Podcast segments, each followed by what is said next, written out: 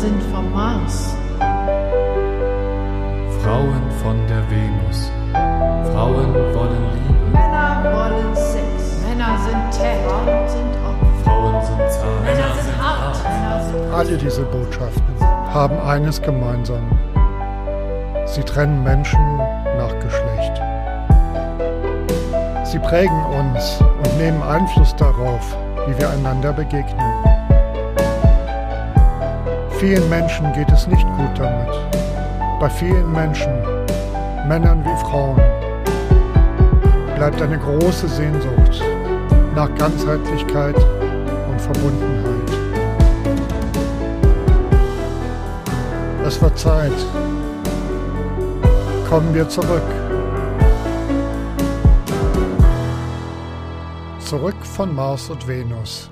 Der Podcast vom Mensch zu Mensch. Von und mit Eilert Bartels.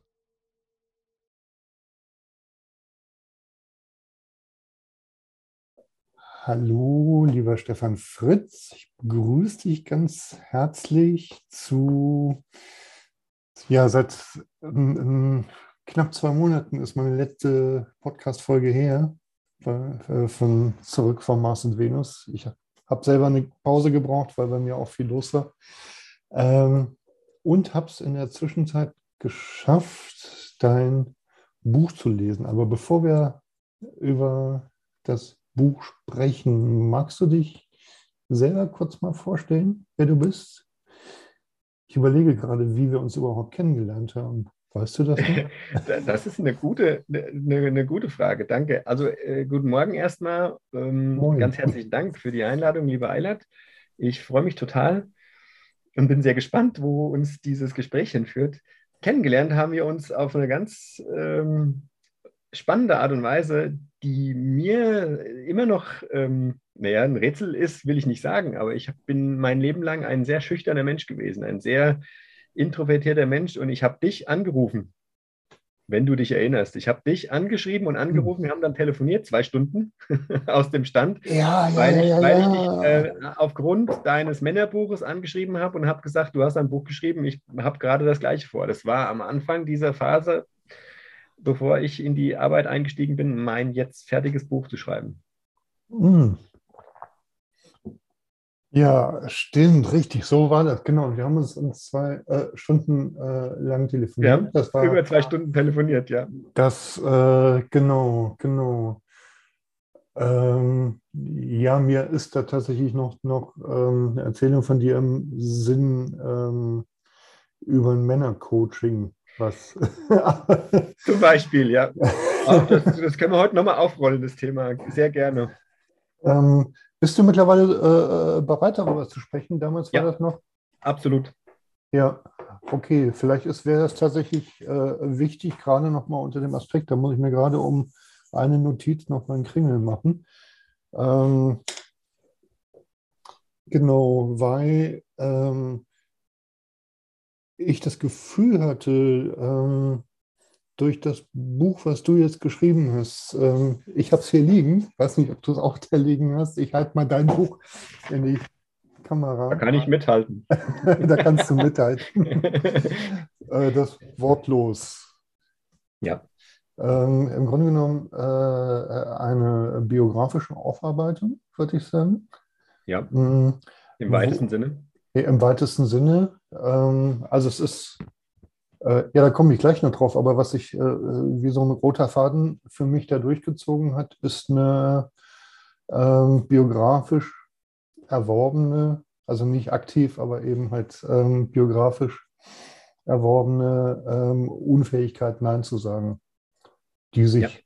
wie ein langer roter Faden ähm, durch, äh, ja, eigentlich durch das Buch zieht, durch, Durch mein Leben zieht. Durch dein Leben zieht ähm, und tatsächlich aber äh, auch äh, in der Geschichte, auf die wir dann später nochmal zurückkommen mit dem Männercoaching, ähm, auch da eine Relevanz hatte. Ja. Für mich. Also es, es hat mich damals sehr bewegt, als du mir das erzählt hast. Ähm, jetzt haben wir schon mal Spannung aufgebaut, wir kommen später drauf zurück. Ja. Ähm, dazu ist mir noch eine neue Erkenntnis gekommen. Die kann ich dann nachher gleich mit einbringen, weil das ist noch gar nicht so lange her. Die war bei dem Gespräch damals noch nicht da. Ja. Und ist, deswegen bin ich jetzt mittlerweile tatsächlich bereit, darüber zu reden, weil ich jetzt weiß, was es ausgelöst hat und warum das so war. Ja, okay. Das klingt tatsächlich sehr spannend. Ähm, nur zur Verabredung, das schneide ich vielleicht gleich raus. Ähm, erwähnen wir Namen oder lassen wir das? Das machen wir nicht. Das machen wir nicht, gut. Okay. Ich äh, werde darüber erzählen, sehr gerne, aber mhm. wir müssen da keine, wir müssen keine äh, kein Wespennest anstechen. Das brauche ich nicht mehr. Gut, okay. Alles klar. Ja, ähm, du hattest mich eben im Vorgespräch, ähm, fragtest du mich, äh, wie es mir mit dem Buch ging. Wie es äh, das ist für, für, mich immer eine sehr spannende Frage, weil das unfassbar ist. Es berührt jeden, ja. aber jeden an einer anderen Stelle. Und äh, das finde ich immer ganz spannend, einfach zu erfahren, was es mit mhm. den Lesern gemacht hat. Ja, ja. Ähm, also tatsächlich, ähm, ich fange jetzt einfach mal an. Äh, ähm, finden wir darüber den Einstieg. Ich habe ähm, hinten den Klappentext, also den, den Rückseitentext gelesen. Mm, und da ist das Ganze ja sehr gebündelt, äh, eigentlich so auf das Stichwort sexueller Missbrauch. Ja. So. Und dann habe ich das äh, Buch gelesen. Mm. kommt gar nichts drin vor. und es kommt erstmal gar nichts drin vor. Es baut sich aber so eine gewisse Spannung auf, weil ähm, ja, das war dann halt nochmal was, was ich, ich sag mal so von der Buchdramaturgie äh, ungewöhnlich fand und im ersten Moment irritierend. Als ich heute ähm, nochmal durch das Buch geblättert habe, dachte ich dann, nee, nee, das ergibt schon total Sinn, wie es aufgebaut ist. Ich fand es aber tatsächlich im ersten Moment irritierend, dass es eine biografische Erzählung war, die an ganz vielen Stellen unterbrochen wird. Ähm, äh, und, und äh, das halt ähm, aus heutiger Perspektive eingeordnet wird. Also ganz oft beginnen äh, diese Einordnungen, die alle kursiv geschrieben sind, äh, mit ähm, heute weiß ich, das äh, hat den und den Zusammenhang. So. Ja. Das offen gestanden kam das äh, in ich glaube, so im ersten Drittel war mir das sogar zu oft. So, dass, ja. ich, dass ich dachte, oh, da hätte ich gern irgendwie äh, erstmal die Biografie lesen können. Ja. Mm, ich kenne andere Bücher, ich weiß nicht, äh, kennst du Katharsis von Michael Reh? Ich kenne es, ich habe es aber noch nicht gelesen. Ja, ja. Ähm, der seine Geschichte als Roman verarbeitet hat. Hm. Da ist das so komplett eine Erzählung. Da fehlt, ähm, ja, es wird so am Ende irgendwie dann schon auch nochmal irgendwie eingeordnet. Ähm, ganz andere Dramaturgie. Das war was, woran ich mich erstmal gewöhnen musste. Ähm, während des Lesens dachte ich aber, ähm, das erinnert mich an meine Zeit, als ich, an, äh, als ich im Prozess war, meine Biografie therapeutisch aufzuarbeiten. Weil da gibt es dann immer wieder so einzelne Momente, wie, ich erinnere mich jetzt gerade an, an, an die Geschichte, wo du als, äh, als Siebenjähriger zum Zahnarzt geschickt wurdest. So. Ja. alleine. So. Ähm, das wäre so, heute undenkbar, sowas. Sowas wäre heute völlig undenkbar. Ähm, genau, und du hast es, äh, hast das erzählt und hast es eingeordnet. Und das waren so Dinge, ähm, die haben mich an, äh, daran erinnert, wie, wie das auch in meinem therapeutischen Prozess war, als ich meine Biografie aufgearbeitet habe, waren das ja auch immer so Spotlights, die plötzlich eine sehr große Bedeutung kriegten. So. Ja. Und dann hat, äh, hat mich eine, äh, weiß ich nicht, ähm, habe ich mich wochenlang irgendwie gekreist, meine Gedanken um, um ein einzelnes Ereignis, was irgendwann in meiner Kindheit war. Und hatte eine riesen Bedeutung. Ja. Und äh, jetzt, wenn ich äh, aus dem Rückblick äh, einiger Jahre darauf zurückgucke, hat das an, äh, im Gesamtkontext völlig wieder an Bedeutung verloren. oder, oder es bettet sich halt ein in großes Ganzes ähm, wo ich halt ähm, ja mittlerweile äh, als, als, mich als ganzheitlicher Mensch fühle, ähm, der eben halt Opfererlebnisse ebenso hat wie Tätererlebnisse und äh, alles äh, weitere sonst, was zur menschlichen Ganzheitlichkeit dazugehört. So. Und das fand ich spannend an dem Buch, weil es sozusagen, weil ich das Gefühl hatte, ähm, das wird chronologisch, biografisch erzählt. Und diese Einordnungen ähm, haben aber, also haben mich einfach an diese, diese äh, therapeutische Prozessphase erinnert. So, und das war was, was mich gleichermaßen irritiert hat, wie, ähm, wie äh, ich es halt wirklich spannend fand. So. Und ich, mir fällt es aus meiner Perspektive, wo ich halt, äh, äh, wo meine biografische Aufarbeitung mittlerweile ein paar Jahre zurückliegt und ich seit ein paar Jahren einfach auch therapeutisch ausgebildet bin, ähm, fast ein bisschen schwer zu sagen, ähm, wie würde das äh, jemand lesen, der noch nie, keine Therapieerfahrung hat? So, total mhm. spannend, finde ich das. Ähm, genau. Und dann ist es eine Biografie, äh, deine Biografie, eine, in der ich mich in ganz, ganz vielen Punkten wiederfinde. So, was wahrscheinlich gar nicht so überraschend ist, weil ähm, wir alle halt Kinder dieser Kultur sind, in der wir leben. Ja. Mhm, genau. Und dann gab es halt am Ende so ähm, dann quasi so die Auflösung ähm, des sexuellen Missbrauchs, den du erlebt hast. Ähm, der mich inhaltlich total überrascht hat, weil ich die ganze Zeit so äh, innerlichen Film im Kopf hatte, es muss irgendwas mit der Mutter zu tun haben. Hätte sein können. Hätte. Und auch das kann ich äh, weder bestätigen noch leugnen, weil ich es nicht weiß. Ich habe ja, keine ja. Genau. Es hatte natürlich ein Stück weit was äh, mit meiner eigenen Biografie zu tun. Ja.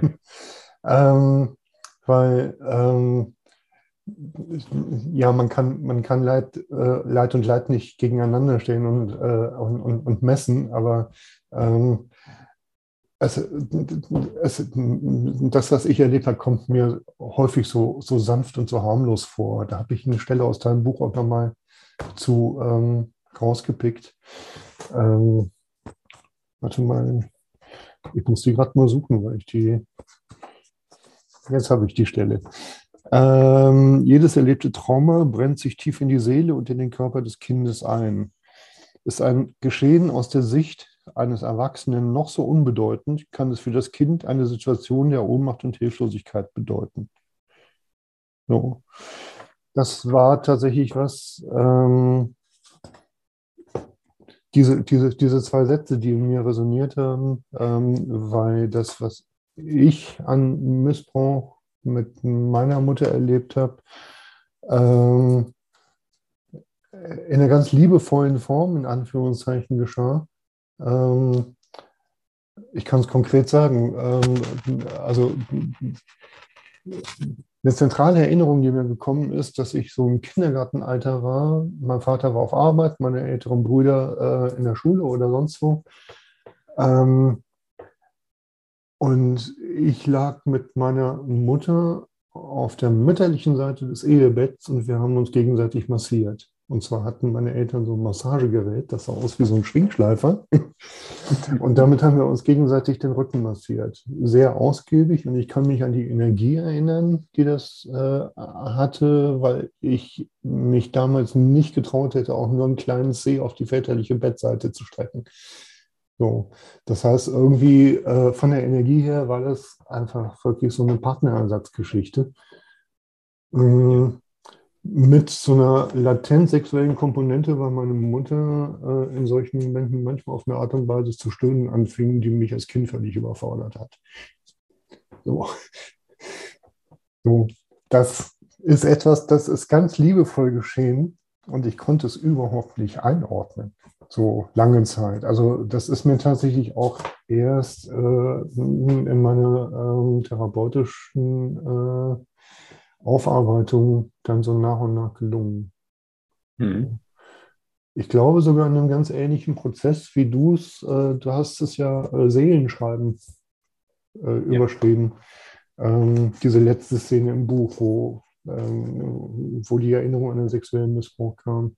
Ja. Mhm ich weiß nicht, bei mir war das ein Prozess. Eigentlich sollte ich meine sexuelle Biografie aufschreiben und habe gemerkt, ähm, ich kann nicht nur eine sexuelle Biografie aufschreiben, ich muss da eine emotionale Biografie draus machen.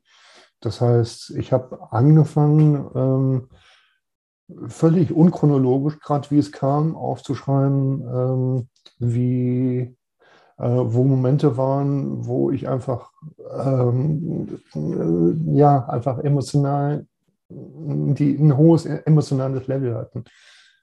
So. Hm. so. Und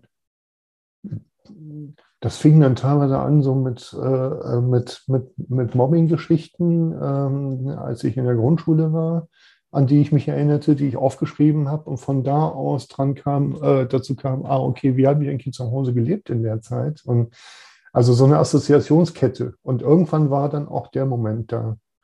Wie hm. war das bei dir?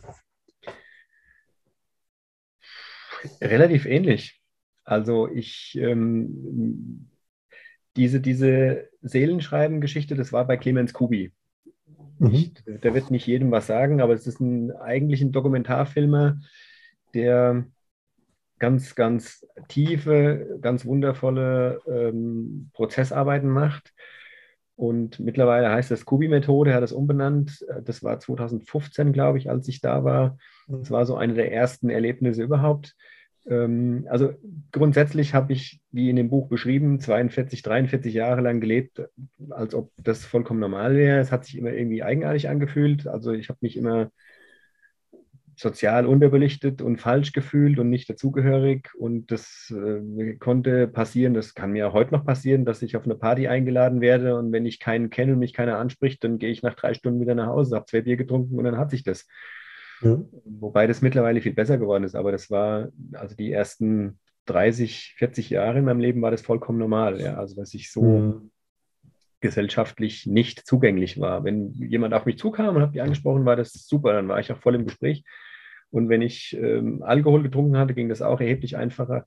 Und ähm, nachdem ich nach über 20 Jahren Beziehung und 19 Jahren Ehe ähm, da aus diesem System ausgestiegen bin nach einem Burnout und dann in eine neue Beziehung kam, kam die Frage auf, wie hast du denn eigentlich so gelebt? Und dann habe ich einen entscheidenden Satz gesagt und da kam das alles ins Rollen. Ich habe zu meiner neuen Partnerin gesagt, also ich hatte mit meiner Ex-Frau überhaupt nichts am Hut, also wir haben überhaupt keine Gemeinsamkeiten gehabt, aber wir hatten immer geilen Sex. Und da hat die mich angeguckt und hat gesagt, sag mal, ist bei dir noch alles okay? Hast du noch alle Latten am Zaun? Weißt du, was du da gerade gesagt hast? Du sagst zwei vollkommen konträre Sachen innerhalb von einem Satz. Es passt überhaupt nicht zusammen. Also in deinem Leben stimmt irgendwas nicht. Und da habe ich die angeguckt und habe gedacht, was will die denn von mir? Ich wusste überhaupt nicht, was die, was die meint, ja. Mhm. Und dann haben wir angefangen zu graben und dann kam das immer tiefer und dann kam irgendwann einer meiner älteren Brüder, ich habe also fünf ältere Geschwister, vier leben noch davon, auch das ist im Buch ja mhm. ein bisschen angeschnitten. Und der zweitälteste lebt hier 20 Kilometer weit weg. Wir sehen uns ab und zu. Mhm. Und der, die, der saß mit seiner Frau hier am Tisch und meine neue Partnerin und meine Schwägerin haben sich unterhalten und dann haben die irgendwann ähm, in dem Gespräch gesagt, also ich habe das Gefühl, hier in der Familie gibt es irgendwie einen sexuellen Missbrauch. Und mein Bruder und ich haben uns angeguckt, von was reden denn die Mädels da gerade, ja? Und ähm, dann ging dieser Austausch weiter und in mir hat es angefangen zu brodeln.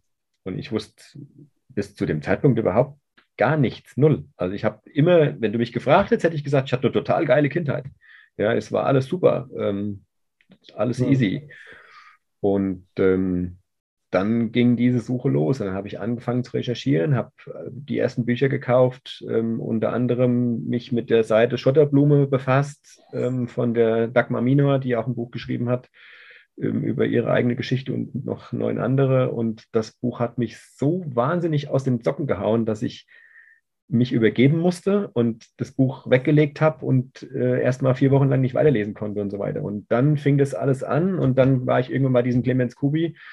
Und ähm, diese Seelenschreibgeschichte geht so, dass du mit einer bestimmten Atemtechnik ähm, in einer bestimmten Umgebung, also wir waren damals in den Pyramiden von, von Bosnien, mhm. Ähm, in der Nähe von Sarajevo gibt es die ältesten und größten Pyramiden weltweit und mhm. da gibt es unterirdische Gänge und da gibt es eine ganz spezielle Energie. Und da haben wir eine Woche in einem Hotel gelebt und sind jeden Tag in diese äh, Höhlen gefahren und haben dann da gearbeitet. Und das war so, wir waren mit 40 Leuten da Und ähm, in diesem Hotel gab es einen riesengroßen äh, Sitzungssaal und da haben wir in einem großen Stuhlkreis gesessen. Und da hat jeder immer so aufgearbeitet, was er so geschrieben hat. Und ich habe eine Woche lang vor einem leeren Blatt gesessen. Da kam nichts, null, nichts. Und er hat immer gesagt, das gibt's doch gar nicht. Da muss doch irgendwas. Ähm, äh, der Stift war tot. Ich habe den Kugelschreiber in der Hand gehabt, es kam nichts raus. Mhm.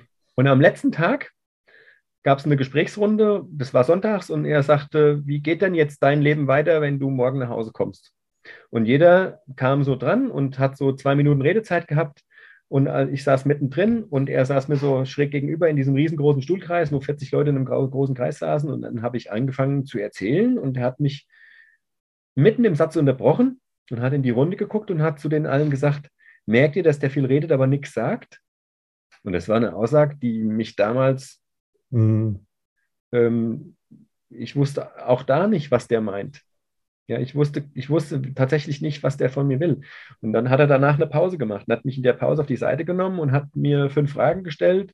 Und dann kam ich in Emotionen, also richtig körperlich Reaktionen. Ich habe geheult und ähm, konnte nicht mehr schlucken und Schweißausbrüche und Herzrasen. Und dann sagt er, und mit dem Gefühl gehst du jetzt auf dein Zimmer, nimmst einen Block mit und schreibst. Und du schreibst so lange, bis der Stift aufhört und es kommt nichts mehr raus, ohne darüber nachzudenken. Und ich bin auf das Zimmer und habe angefangen und habe geschrieben und geschrieben und geschrieben und geschrieben und geschrieben. Es waren fünf in der vier Seiten voll auf einen Schlag, was für mich, ich hasse Schreiben, das war völlig außergewöhnlich und ich wusste überhaupt nicht, was ich geschrieben habe. Ich habe nur wirklich geschrieben, ohne darüber nachzudenken und habe den Blog zugemacht und war so tilt, dass ich dann eingeschlafen bin. Mhm. Und dann bin ich wieder aufgewacht und habe gedacht, oh, Pause ist bestimmt schon lange rum und bin runter in diesen Raum. Und dann, als ich mit meinem Blog in am Arm in den Raum komme und mich in den Stuhlkreis zurückgesetzt habe, sagt er, und hast du was geschrieben? So, ja, ja, dann les mal vor. Vor allen 40 Leuten, die da saßen. Und ich habe angefangen und habe gedacht, naja, was soll denn da jetzt passieren? Ja, ich lese jetzt mal die Geschichte vor. Und ich habe die ersten fünf Zeilen gelesen und dann stand mir das Wasser bis zum Hals. Ja. Und ähm, das hat mich extrem, macht jetzt immer noch was mit mir, merke ich. Also es mhm, greift mich ja, immer emotional an. Ähm, das hat mich unfassbar viel Kraft gekostet, diese fünf Seiten vorzulesen. Und das, was die gemacht haben, die haben mich getragen. Also der hat es so abgefangen, dass der gesagt hat, wir gehen jetzt alle in den Kreis und haben mich auf die Hände gehoben und haben mich mit 40 Mann getragen. Und es war sehr, sehr berührend. Und diese Geschichte, die ich da aufgeschrieben habe, ist das letzte Teil in, in dem Buch. Dann haben 40 Leute mitgeheult. Das war offensichtlich sehr berührend. Und es ist immer noch so eine Geschichte, ähm, wenn ich das Buch in die Hand nehme und gucke da rein, wo ich dann für mich so denke, kann es tatsächlich von dir sein? Ja, das ist so, so, ein, ähm, so ein Prozess. Ich habe mhm. das damals mehrere Monate in die Ecke gelegt und habe das nicht mehr angeguckt. Und dann kam irgendwann besagter Bruder, ähm, der bei dem ersten Gespräch zu dem Thema Missbrauch auch da war, mit meiner Schwägerin und denen habe ich das dann nochmal vorgelesen. Mhm. Das war die gleiche Reaktion. Und dann habe ich das nochmal in die Ecke gelegt und habe es monatelang liegen lassen. Und dann kam eine Schwester von mir und der habe ich das auch vorgelesen. Dann kam die gleiche Reaktion. Mhm. Das hat in meiner Familie keine Erinnerung an irgendwas. Mhm. Und als ich meine, meine Mutter ist 2017 gestorben, als ich die damals ähm, in der Recherche angefangen habe und habe die gefragt dazu, hat die gesagt, bei uns? Nein, das kann doch überhaupt nicht sein. Wir haben uns doch alle lieb gehabt. Ja, also erzkatholische Erziehung. Mhm. Ähm, und ich habe dann meine gesamte Familie, alle Lebenden äh, angerufen, stundenlang mit denen telefoniert und Gespräche geführt und Fragen gestellt. Die haben alle gesagt, ich weiß von nichts.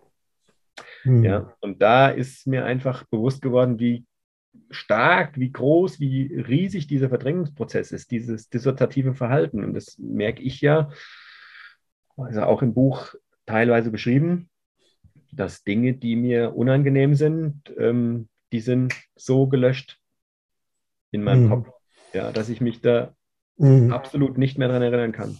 Ja, was mich gerade so berührt, ist äh, die Reaktion deiner Mutter, die, die äh, sagte, nein, wir haben es doch alle lieb gehabt. So.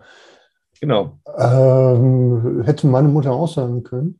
Die, die Reaktion meiner äh, äh, äh Mutter wäre ganz ähnlich gewesen wie äh, wie das, was du gerade beschreibst. Nein, wir haben uns doch alle lieb gehabt und das, äh, ja, ich hätte jetzt fast gesagt, das perfide ist, ähm, dass es wahrscheinlich sogar stimmt. Ja, und das ist gar nicht perfide. Das ist, das ist, Es ist- eins der, Haupt, der Hauptthemen, glaube ich, dass ähm, Ja. vor allem Mütter oder innerhalb von Geschwistern, ja, das, das wird, also es gibt ja diesen, diesen Prozess des Schönredens. Mhm. Ähm, es gibt die, die Verdrängung, das ist das, was ich gemacht habe. Und als das hochkam, habe ich jahrelang das äh, auch meine, meine Ehe, meine 19-jährige Ehe versucht schön zu reden mit, ja, wir hatten doch tolle Zeiten und es war doch, äh, und das hat Was wahrscheinlich auch nicht falsch Kraft ist, ne? gekostet, Ja. das äh, anzunehmen und zu sagen, nein, ein Scheiß hat's. Es hat überhaupt keine guten Zeiten gegeben. Ja, ich wollte diese Frau von Anfang an nicht Mhm. und ich habe mich bei jedem Sex scheiße gefühlt. Und ich habe bei jedem Sex unten gelegen und ich habe bei jedem Sex das Gefühl gehabt, vergewaltigt zu werden. Und es Ja. hat bei jedem Sex wehgetan. Okay, ich, es ja. ging nicht Ja. um meine, um meine ähm, Bedürfnisse oder Wünsche, weil ich die gar nicht äußern konnte. Ja, ja. Ja, und das, das ist Mhm. ein unglaublich schwerer Prozess, der Mhm. sehr viel Schmerzhaftes, sehr viel Berührendes, sehr tie- Tiefes im Schlammwühlendes hochgeholt hat. Ja, und Mhm. ich weiß gar nicht, ob das in dem Buch überhaupt so, so hochkommt, weil auch das ist ein Prozess, der jetzt im Nachhinein erst, ähm, Mhm. dass ich sowas überhaupt aussprechen kann, ja. Ja, ja. Wür- Würdest du in Bezug auf äh, deine Familie, auf deine Mutter sagen, dass, ähm, dass das nur in Anführungszeichen schön geredet ist, wir haben uns alle lieb gehabt, oder hat das auch einen wahren Aspekt? Weil, Also von, äh, aus der Sicht meiner Mutter hat es einen absolut wahren Aspekt, aber Ja. meine Mutter war überhaupt nicht äh, bindungsfähig. Ja, Meine klar. Eltern sind beide Jahrgang Ja, ja. 28, 29 vollkommen Ja. kriegsgestört. Mhm. Ähm, und meine Mutter hat einen älteren Bruder, der ist mit 17 bei einem Splittergranatangriff äh, in Mhm. tausend Teile zerfetzt worden und die hat es immer so erzählt, als ob ein Kuchenkrümel vom Teller gefallen, gefallen ist. Mhm. Ja, Also ja. daran merkt man einfach dieses, dieses Bindungsverhalten, dieses Sozialverhalten, die hat uns sehr liebevoll großgezogen, aber Mhm. ohne Bindung. Da gab es Mhm. keine Bindung. Ich habe überhaupt, ich habe bis heute keinen Kontakt zu meiner Mutter. Keinen. Ähm, ich weiß, dass es meine Mutter ist und ich weiß, dass die, die hat mich auch in den Arm genommen. Da gab es Mhm. auch Berührungen, Mhm. aber es gab keine Bindung, keinen, Mhm. keinen Kontakt. Mhm. Ja, und dieses, die, da- das ist das, was mich, es gibt ja diese, diese äh, Bindungsmuster, der, diese drei Ver Verhaltensmuster und ich bin definitiv ein unsicher gebundenes, ein, ein, ein, Mhm. ein vollkommen verstörtes Kind gewesen und auch als Erwachsener. Das Mhm. merke ich in meiner jetzigen Beziehung. Ähm, es gibt Situationen, wenn es um intime Gespräche geht, bin ich momentan an einem Punkt, wo ich meiner Partnerin nicht in die Augen gucken kann. Mhm. Mhm. Ja, wo ich nicht in Kontakt gehen kann. Und das ist, das ist ein absolut krankes Verhalten. Und das macht natürlich was mit mir, mit uns. Mhm. Und es kostet unheimlich viel Kraft. Mhm. Umso kostbarer das wahrnehmen zu können, dass es so ist, weil dann. Und umso kostbarer, dass ich eine Partnerin habe, die sagt, ich höre nicht auf zu suchen, bis wir gefunden haben, was dahinter steckt. Ja, die jetzt noch in, in der Situation, wo wir äh, eine unfassbar schwere Beziehung haben, sagt, Mhm. ich liebe dich über alles und ich äh, will, dass wir das zusammen klären. Wir gehen da jetzt gemeinsam durch. Mhm. Das ist ein, ein Mhm. Geschenk, das, ähm, den Wert kann ich noch gar nicht erfassen. Ja.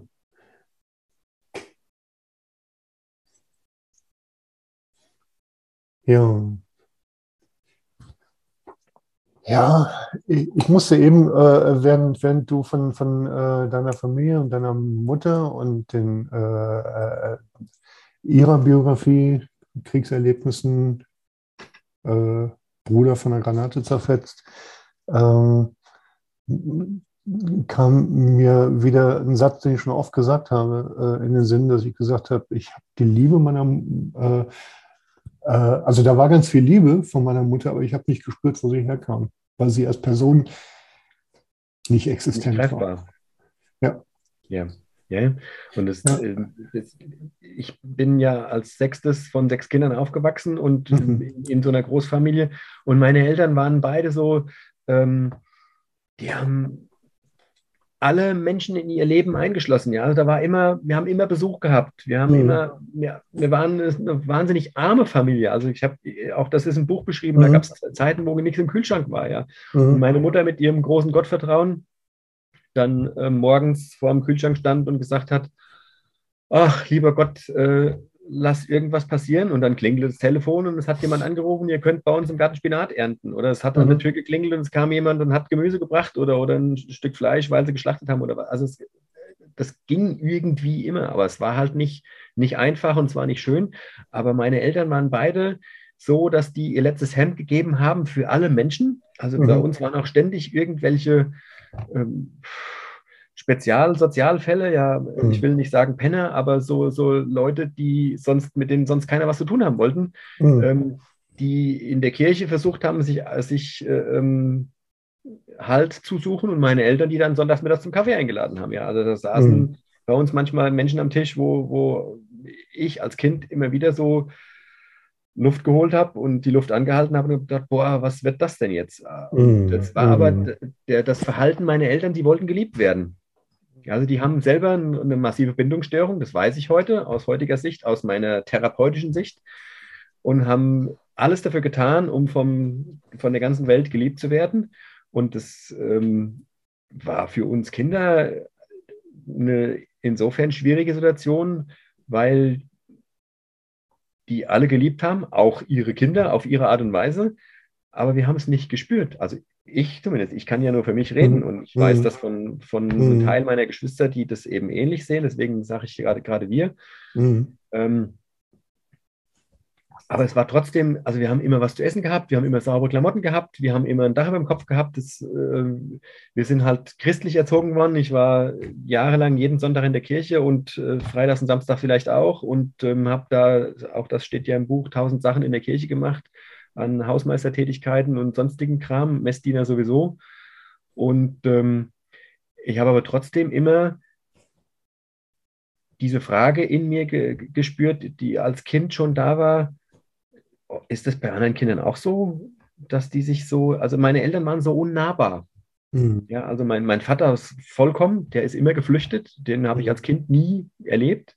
Mhm. Der war die Woche über weg als Außendienstler und wenn er am Wochenende da war, dann war er entweder in der Kolping-Familie, im Segel Segelflugverein, in der Kirche, in der Partei, im was weiß ich, Mhm. der war Mhm. immer weg.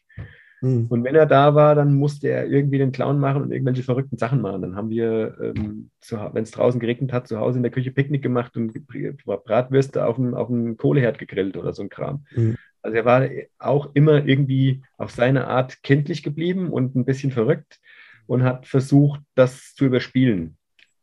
Auf seine humorige Art und Weise. Der Einzige, der darüber lachen konnte, war meistens er, über seinen eigenen Humor. Ja. Und das äh, sind Dinge, die als Kind einfach bewusst sind, ja, die mir damals schon bewusst waren, wo ich immer gedacht habe, Mhm. alle finden meine Eltern cool, aber irgendwie ich nicht. Das ist, ähm, das ist nicht echt, das fühlt sich nicht echt an.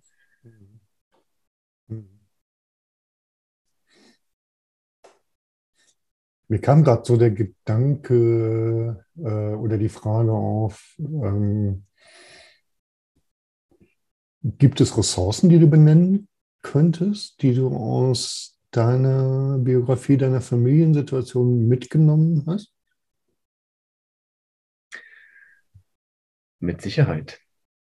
Ja, also ähm, also ich, mir, kam der Gedanke, als, als du sagtest, deine Mutter hatte so ein, äh, so ein Gottvertrauen, weil das ja tatsächlich auch eine Ressource ist. ja, Wow. absolut.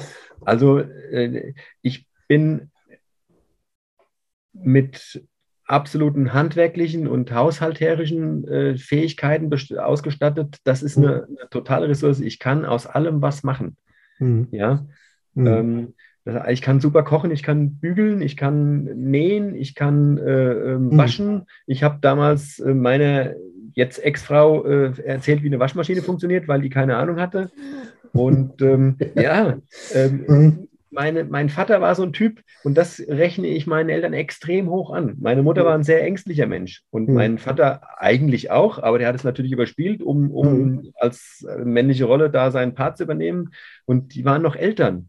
Mhm. Heute gibt es ja äh, nur Mütter, es gibt keine Eltern mehr. Es, auch Mhm. Mä- Männer übernehmen weibliche Rollen und das äh, erlebe ich ja in, meine, in meiner täglichen therapeutischen Arbeit immer wieder, Mhm. dass äh, wenn Kinder ein Problem haben, die Mütter rufen an und dann kommen beide Eltern und das Kind, ja, wenn, wenn das Kind die Schuhe äh, ausgezogen bekommen soll, dann zieht der Vater am linken Schuh und die Mutter am rechten Schuh, ja.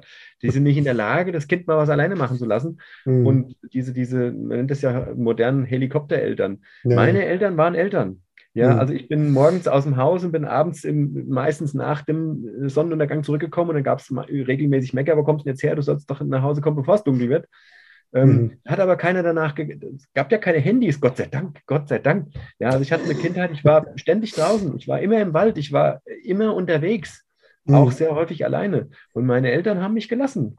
Mhm. Ja, und mein Vater war ein Mensch, der hat gesagt, ähm, ihr müsst als Mädchen und als Jungs, also wir waren ja vier Jungs und zwei Mädels in der Familie, von allem etwas können. Dass Mhm. wenn du als Junge ähm, mal erwachsen bist, als Mann, deine Frau geht ins Krankenhaus, dann musst du doch den Haushalt führen können. Oder Ja. als Mädchen Ja. genauso, ja. Das kann nicht Ja. sein, dass wir, ja, und das fand ich total faszinierend. Das finde ich heute noch faszinierend, ja. Der hat mit uns Schuhe geputzt. Aha. Wer macht sowas heute noch? Abgesehen davon, dass es ja kaum noch Lederschuhe gibt. Aber ich habe tatsächlich von all diesen Dingen, die fürs tägliche Leben gebraucht werden, habe ich was gelernt. Meine Mhm. Mutter hat mich mit in die Küche genommen und hat gesagt, koch. Mhm. Ich habe mit 13 war ich in der Lage, für die gesamte Familie zu kochen.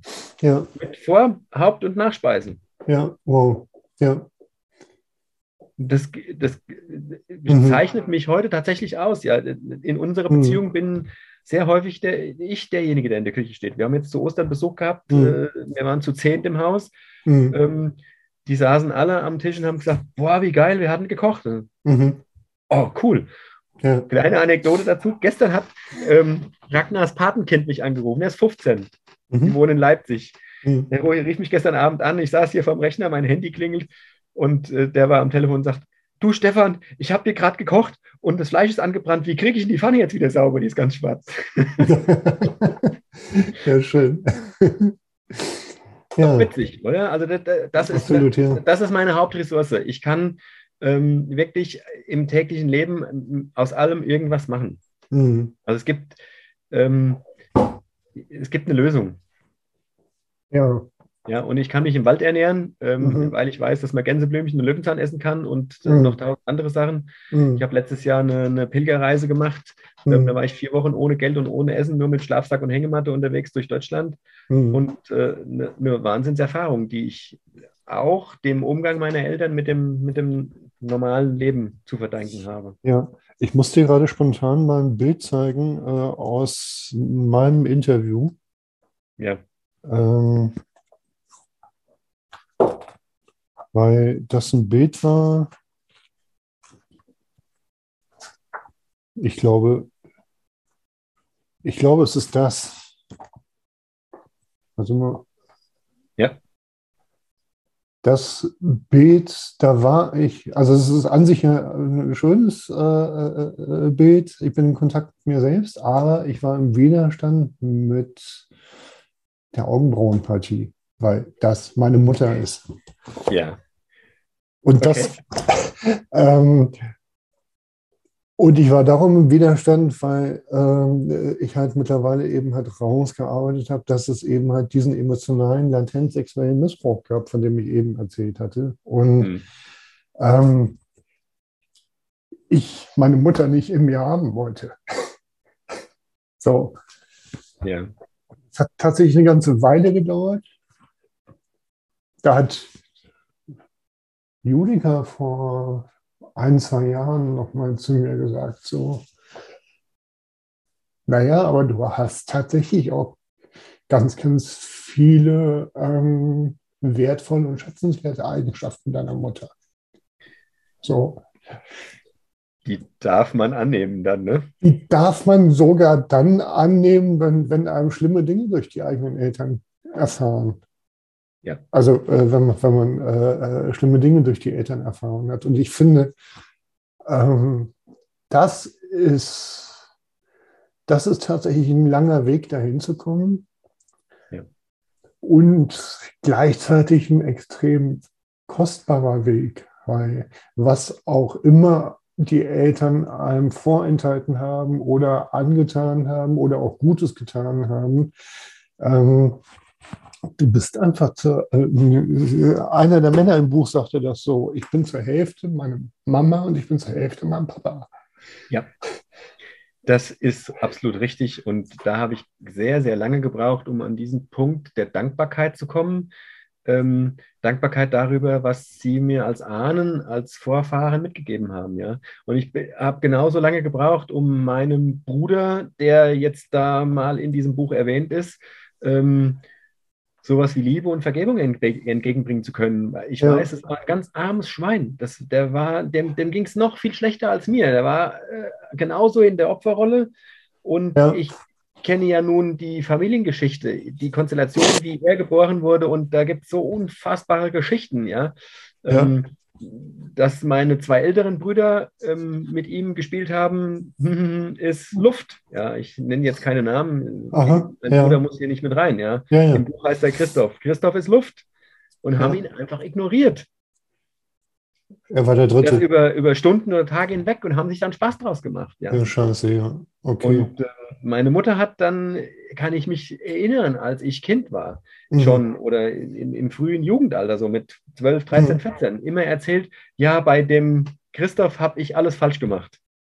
Da habe ich mhm. alles falsch gemacht, was man als Mutter falsch machen kann. Ja. Mhm. Ähm, und hat dann so Stories erzählt, dass sie ihn in irgendwelchen Erziehungsmaßnahmen dann ähm, mhm. weil er irgendwas gemacht hat oder nicht gemacht hat, äh, bei einem Sonntagsausflug zu Hause gelassen hat, alleine. Ach, scheiße, ja. Und alle ja. anderen durften mit und so, so Zeug, ja. ja, ja. Ähm, also ich, ich weiß auch, ich bin überzeugt davon, dass der Pickestocke schwul war, aber verheiratet, weil man als christlicher Mensch, als katholischer Mensch sowas nicht macht, ja. Mhm. Und ist dann auf eine jämmerliche Art und Weise gestorben. Auch das ist ja im Buch beschrieben. Mhm. Ähm, und das sind ja. so, so Dinge, da habe ich unfassbar lange Zeit und, und ähm, einen eigenen Weg gebraucht, um da erstmal hinzukommen, das annehmen zu können. Dass mhm. alle Teile in meiner Familie selber ähm, so massiv als Opfer durchs Leben gegangen sind, dass sie natürlich nur das weitergeben können. Jeder Mensch kann nur das nach unten weitergeben, was er oben gelernt hat. Ja, also ich kann bei einem äh, Fahrschullehrer kein Fußballtraining nehmen. Mhm. Also das ist so ein, so ein, blödes, klassisches Beispiel, aber das ist das, was ich manchmal so im, im Coaching sage. Ja? Mhm. Wenn ich, ein, äh, es gibt für das Leben kein Lehrbuch, aber Eltern können nur das weitergeben, was sie selber von ihren Eltern gelernt haben. Und wenn das eben in der Kriegsgeneration blankes Überleben war, dann können die nach unten nur blankes Überleben weitergeben. Die haben nie mhm. Liebe gelernt. Da ging es nicht um Liebe, da ging es ums nackte Überleben. Mhm. Mhm. So what? Also das ist das, wo wir in, in, in unserer Zeit, in der jetzigen Generation, das erste Mal überhaupt seit Ewigkeiten die Möglichkeit haben, in Deutschland ähm, unsere Kinder in Liebe zu erziehen, erziehen zu können, weil es keine Kriegssituation gibt, weil es keinen Hunger gibt, weil es kein größeres Leid gibt. Jetzt die letzten zwei Jahre mal abgesehen, ja, wenn Kinder mit Maske rumrennen müssen, ist auch nicht, nicht lustig. Mhm. Mhm. Aber wir haben tatsächlich jetzt das erste Mal seit vielen, vielen Jahrzehnten die Möglichkeit, überhaupt mal uns mit den Ahnen zu beschäftigen und alte Dinge aufzuarbeiten. Absolut, ja. Stefan, ich möchte noch äh, auf äh, äh das, das Thema nochmal aufgreifen mit dem Nein. Ja. Also mit der Unfähigkeit, Nein zu sagen, weil es tatsächlich äh, mir, äh, also sehr wichtiger Punkt. Äh, das ist ein sehr wichtiger Punkt und ich sehe den tatsächlich, äh, also äh, was, was ich ja anfangs sagte, dass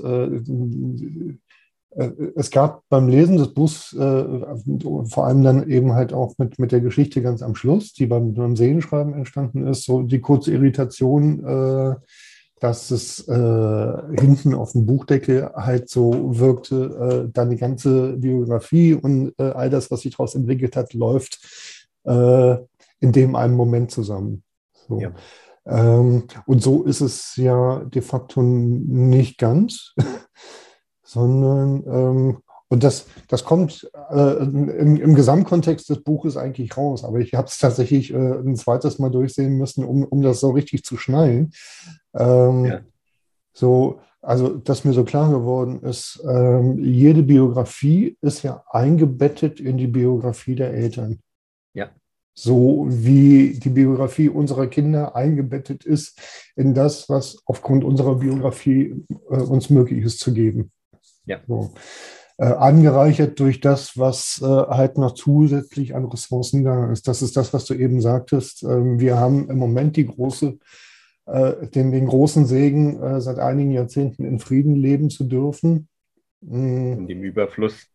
Und im Überfluss, gerade im Moment rückt der Krieg wieder ein bisschen näher. Und, ja. ich, und ich spüre energetisch irgendwie, wie, äh, wie, wie uns das auch schon wieder tatsächlich äh, äh, gesellschaftlich äh, triggert. So, das ja. ist ja, das ist ja ähm, nicht ohne. Worauf ich aber hinaus wollte, ist, ähm, was hatte ich mir hier einfach nochmal so als Eckpunkte notiert? Das waren zum einen die unsichere Bindung als Ausgangspunkt für die Unfähigkeit, Nein sagen zu können. Zu spüren, du bist ein Kind, was eigentlich nicht gewollt ist. Ja. Du hast das äh, zu Anfang des Buches, hast du, äh, hast du das geschrieben. Äh, sie, äh, deine Mutter hat äh, dir gegenüber immer berichtet, du bist ein gewolltes Kind und alles ist normal und reibungslos verlaufen.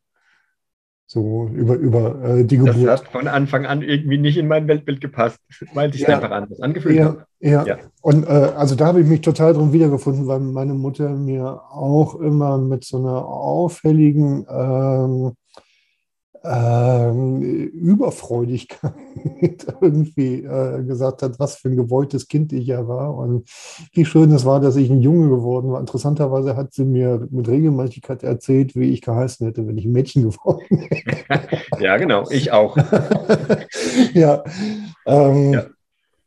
Äh, ja, ähm, also wo sich im Grunde genommen, das beschreibst du ja auch in, in dem äh, kursiv geschriebenen Teil, ähm, dass selbst für ein Embryo schon spürbar werden kann, wenn es eigentlich äh, nicht gewollt ist. Oder also in meinem Fall äh,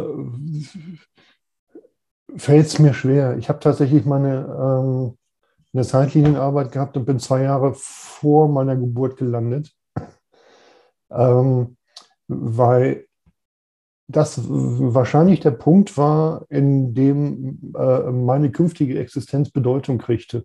Mhm. Das heißt, irgendwie war ich schon ein gewolltes Kind. Ich vermute, dass ich ähm, so ein Stück weit äh, gewollt war, als der Versuch, die Ehe zu retten. Ein Stück weit gewollt war, als äh, der Versuch, ein Mädchen zu bekommen, nachdem sie schon zwei Söhne hatte und sich, glaube ich, sehr alleine fühlte als, als äh, in, in der Familienkonstellation, wie sie war. Ja. Ähm, ja, und dann kam ich halt als Junge auf die Welt. Ähm, und da bin ich halt erstmal die ersten sechs Wochen im Krankenhaus geblieben. Die Geschichte dazu, ich hätte gleich schon äh, als Neugeborener Neurodermitis gehabt. Heute weiß ich, dass ähm, Neugeborene keine Neurodermitis haben, dass sich das erst entwickelt. Ähm, ich habe selber zwei Kinder. Ich vermute, dass es Neugeborenen Akne war und dass die Ärzte damals einfach gespürt haben, äh, die Mutter nimmt das Kind nicht an. Ja. Ja, das ist so meine Geschichte dazu, die, die da mitschwang. Mm. Ja, ähm, aber da spüre ich so den Ausgangspunkt für, äh, für die Unfähigkeit, Nein zu sagen, die sich ja dann tatsächlich ziemlich lange durch deine Biografie zieht. Ja. Ähm, ich finde die Unfähigkeit, Nein zu sagen und Grenzen zu setzen, ähm, darum so bemerkenswert, weil äh, in meiner therapeutischen Arbeit mir das ähm, irgendwann so krass aufgefallen ist, dass die Unfähigkeit, Nein zu sagen, ähm, bei vielen Männern, insbesondere gegenüber ihren Frauen, so verbreitet ist. Ja. Vielleicht ein Umstand, der mich auch erstmal auf die falsche Fährte gebracht hat, dass der sexuelle Missbrauch äh, ursprünglich äh, äh, von, von der weiblichen Seite hätte kommen müssen.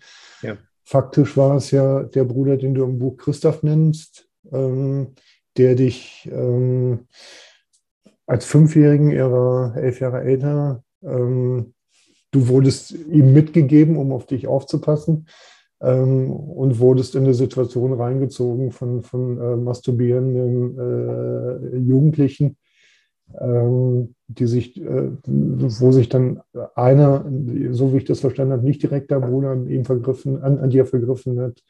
Ja. Aber dein Bruder hat halt äh, mitgemacht, hat dich festgehalten, hat äh, dir hinterher gesagt, du darfst nicht drüber reden. Ja. So. so.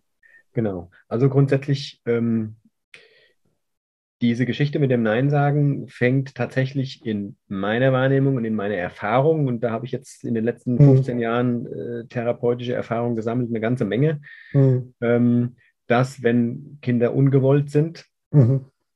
das eben für das Embryo vorher im Bauch schon spürbar ist. Und zwar ist ja. der in meiner Erfahrung der erste Gedanke, das erste Gefühl, was die Mutter hat, wenn sie hört, dass sie schwanger ist, das ist entscheidend. Ja. Und da gibt es häufig so ein, du lieber Gott. Mhm. Ja? Und dieses Gefühl ist, wird als Hormon ans Kind weitergegeben. Und das mhm. Kind fühlt sich dann als vollkommen unsicher, als vollkommen, oh Gott, oh Gott, große Gefahr. Und mhm. das Kind denkt ja nicht. Das mhm. Kind ist ja ein Teil der Mutter als Ableger sozusagen und mhm. das Kind fühlt zu 100 Prozent die Gefühle der Mutter, weil es im Blutkreislauf und im Hormonkreislauf der Mutter eingebunden ist. Ja, ja. Und wenn die Mutter fühlt, oh Gott, wie soll ich das denn machen? Ähm, mhm. Große Not, Riesengefahr. Die Mutter ist permanent in Panik über mhm. Wochen und Monate hinweg und das Kind ist permanent in Panik. Es nimmt nur Panik wahr. Mhm. Ja, und mhm. ähm, auch solche Geschichten wie, ich wünsche mir ein Mädchen, selbst wenn das nie ausgesprochen wird, aber einfach der Gedanke, wenn ich jetzt schwanger werde, dann soll es aber endlich ein Mädchen werden, weil ich habe ja schon zwei, drei Jungs, ja. Und dieser Gedanke, dieses Gefühl als Urgefühl wird in das Kind, in das Embryo im Wachstum mit eingebunden, mit eingespielt. Und da gibt es ganz wilde Stories und das kenne ich eben von mir selber. Meine Mutter konnte sich nicht daran erinnern. Ich mhm. weiß heute aus körperlichen Erfahrungen, aus Rückführungsgeschichten, aus äh, sonstigen Dingen, die man, die ich als Möglichkeit äh, probiert habe, ähm, um die körperliche Erfahrung zu machen. Ich habe meine Geburt mal durchlebt in einer, in einer mhm. Situation und das war kein Spaß. Ja, also ich habe das äh, hundertfach auch immer wieder gehört von, von Menschen, die dann erzählt haben, ich wollte gar nicht raus oder das war dann eine Steißgeburt oder die, das Kind hat sich einfach nicht gedreht oder es ist dann im Kaiserschnitt mhm. geendet, weil es einfach nicht mhm. raus wollte, weil mhm. das Kind das Gefühl hat, wenn ich nicht willkommen bin, kann ich auch drin bleiben. Und mhm. das, was daraus folgt, ist eine Wahrnehmung. Mhm. Ich ähm, kann als Baby direkt nach der Geburt anfangen, zum Beispiel zu lächeln. Mhm sende Energie aus. Also ich werde, ich sage immer so spaßhalber, wobei es ja tatsächlich so ist, ich werde als bedingungslose Liebe geboren und mhm. sende die aus und erwarte, dass die zurückkommt. Und wenn von meiner Mutter, weil sie sozial nicht bindungsfähig ist oder total am Rad dreht und vollkommen gestresst ist, sich nicht mit Liebe widerspiegelt und mich entweder gar nicht anguckt oder mit mir nicht in Kontakt geht oder mich nur abputzt und versorgt und füttert und wieder ins Bett legt, das war in meinem Fall so, mhm. dann spüre ich, meiner Mutter geht es nicht gut. Und dieses Spüren, weil ich kann das nur fühlen. Mhm. Ich brauche die Mutter als Spiegel, um zu ko-regulieren. Also wenn es mir als Baby schlecht geht, brauche ich die mhm. Mutter. Ich schreie, die Mutter kommt, nimmt mich in den Arm und sagt, ist alles okay, mein Kind, ich bin da. Mhm. Diese Ruhe, die die ausstrahlt, der Herzschlag, die Wärme, der Geruch, ähm, das Gefühl, mhm. angenommen und getragen zu sein, ist das, was das Kind als sicher gebunden sich mhm. beruhigen lässt. Sofort, mhm. das Kind wird ruhig, fertig. Dann mhm. kommt das Stillen dazu. Wenn das Kind nicht gestillt wird, dann mhm. ist es in Not. Ja. ja. Und wenn dann so Sachen wie bei meiner Mutter dazukommen, dass die Oma sagt, Kinder werden nur alle vier, vier Stunden gefüttert, vorher kriegen die nichts und dann werden die ins Bett gelegt und die müssen da liegen bleiben, mhm. Ähm, die dürfen nicht verwöhnt werden. Das sind Sachen, das Kind ist permanent in Not, ich schreie, die Mutter kommt nicht und wenn sie kommt, dann nimmt sie mich raus, steppt mir die Flasche in den Hals oder putzt mir den Hintern ab und legt mich wieder ins Bett dann habe ich das Gefühl, meine Mutter will mich nicht, die nimmt mich nicht an, ich bin in Not. Das heißt, wenn mhm. ich schreie und es passiert nichts, habe ich das Gefühl, okay, ich kann mir die Seele aus dem Leib schreien. Mhm. Ähm, das ist ja ein evolutionäres Gefühl und dieses ungebundene Absolut, oder dieses nicht sicher gebundene Gefühl, was evolutionär aussagt, die Mutter kommt nicht. Mhm. Dann gibt es zwei verschiedene, na, drei Varianten. Ja? Also ich kann einmal noch lauter schreien, also ich mhm. gehe in den Kampf, mhm. oder ich kann still werden, ich mhm. gehe in den Rückzug, in die, also das kommt dann die Angstreaktion, Flucht- und Kampfmodus, mhm. oder ich gehe in Todstellreflex. Also ich äh, steige ganz ja. aus. Und das ist das, was bei mir passiert ist. Mhm. Und das, was dann darauf folgt, ist, ähm, dass ich alles dafür tue, dass es meiner Mutter gut geht, damit mhm. ich das Gefühl bekomme, sie sorgt für mich. Ja, ja. Und das ist das, was dich nicht einsagen ja. lässt. Was, das wären mhm. Menschen, die, ich drücke es mal drastisch aus, die reißen sich den Arsch auf, mhm. um von ihrer Mutter gesehen zu werden, um Anerkennung zu bekommen, um geliebt zu werden. Und mhm. irgendwann kannst du als Säugling nicht mehr unterscheiden zwischen Mutter und dem Rest der Welt. Und dann sind das so Leute, die sich für die Ehepartner, für die Kinder, für die Firma, für einen Verein für die Kirche, für weiß der Geier, für die ganze Welt quer in die Luft legen und alles mhm. tun, um Anerkennung zu bekommen und merken das gar nicht. Ja. Und so jemand war ich eben auch. Ja, mhm. und ich habe ähm, in meinem Leben lang, und das ist ja im Buch auch nur, mhm. ich hätte das Buch ja wahrscheinlich dreimal so dick schreiben können, wenn ich das ein bisschen mehr ausgeschmückt hätte, aber ich war froh, dass ich es überhaupt geschrieben habe ja. ähm, und dass es äh, durch ist, das Ding, ja. Mhm. Und ähm, da, da könnte ich tausend Geschichten erzählen, was ich in meinem Leben alles erlebt habe, wo ich ähm, eigentlich überhaupt keinen Bock drauf hatte und gesagt habe, gedacht habe, boah, nee, das will ich eigentlich gar nicht, aber trotzdem ja, ja gesagt habe, um mit ins Boot zu kommen, um anerkannt zu werden, um das Gefühl von, von äh, Feedback zurückzubekommen, von, einem, von, einem, von der guten Energie, die aber üblicherweise nicht gut war, sondern ja. einfach ich mir das nur schön geredet oder schön getrunken habe. Mhm. Ja. Also das ist mir tatsächlich beim, äh, äh beim nochmaligen äh, Querlesen deines Buches äh, tatsächlich nochmal bewusst geworden, äh, wie äh, unterstützend für die Fähigkeit, Nein sagen zu können, es ist, eine sichere Bindung zu haben. Das ist die absolute Voraussetzung dafür. Das ist die absolute, ja, ja, äh, ja, genau, es ist die absolute Voraussetzung dafür. Ja. ja. Ähm, lass uns bei, dem, äh, bei der Unfall, äh, äh kleine provokante Frage, wie gut gelingt es dir heute in deiner Partnerschaft, Nein zu sagen? Viel, viel besser. Also ich, da ist noch Luft nach oben, aber ja. ich finde, äh, wenn ich 43 Jahre das überhaupt nicht geschafft habe und jetzt innerhalb von ähm, knapp acht Jahren das relativ gut hinkriege, dann finde ich, das ist okay. Mhm. Das, ne, und ich, Definitiv, ja. Ich habe ja auch das, dann den Vorteil, dass ich eine Partnerin habe, die ähm, mich maximal darin unterstützt und permanent mich hinterfragt und sagt, willst du das wirklich? Denk ja. nochmal nach. Oder ja. du darfst gerne Nein sagen. Ich mhm. bin dir da nicht böse. Ja, also ja. das unterstützt und mit allen, mit allen Mitteln ja. Ähm, mich da mhm. Mitträgt, sozusagen. Mhm. Da, äh, äh, dessen bin ich mir äh, bewusst. Das hattest du ja äh, auch schon mal erzählt und es kommt auch im Buch raus. Und äh, gerade darum habe ich die Frage gestellt. Ja. so, weil äh, das ist ja tatsächlich ein heikles Ding, also oder, oder kann ein heikles Ding sein, die, einer Person gegenüber eine klare Abgrenzung hinzukriegen, von der man weiß, die liebt einen wirklich ja. und die unterstützt einen maximal. Ja. So, da dann noch ein äh, Nein hinzukriegen, also äh, ich, ich kenne es ein Stück weit selber und ich beobachte es häufig in Partnerschaften. Ähm, manchmal stelle ich auch, auch äh, wenn ich äh, mit Paaren arbeite, die provokante Frage, ähm, Wer hat denn bei euch die Deutungshoheit? da brauchen wir ja eigentlich die Frage gar nicht zu stellen. Normalerweise hast du das in zwei Minuten spätestens eruiert, wenn das Paar reinkommt und die fangen an zu ich reden. Ich stelle die Frage, um ihm das bewusst zu machen. ja, okay. So. Ja, bin ich also, bei dir. Also letztlich ähm, äh, wäre für mich die Antwort in einer gesunden Partnerschaft, hat jeder die Deutungshoheit über sein eigenes Erleben. Punkt. Ja. ja. So. ja.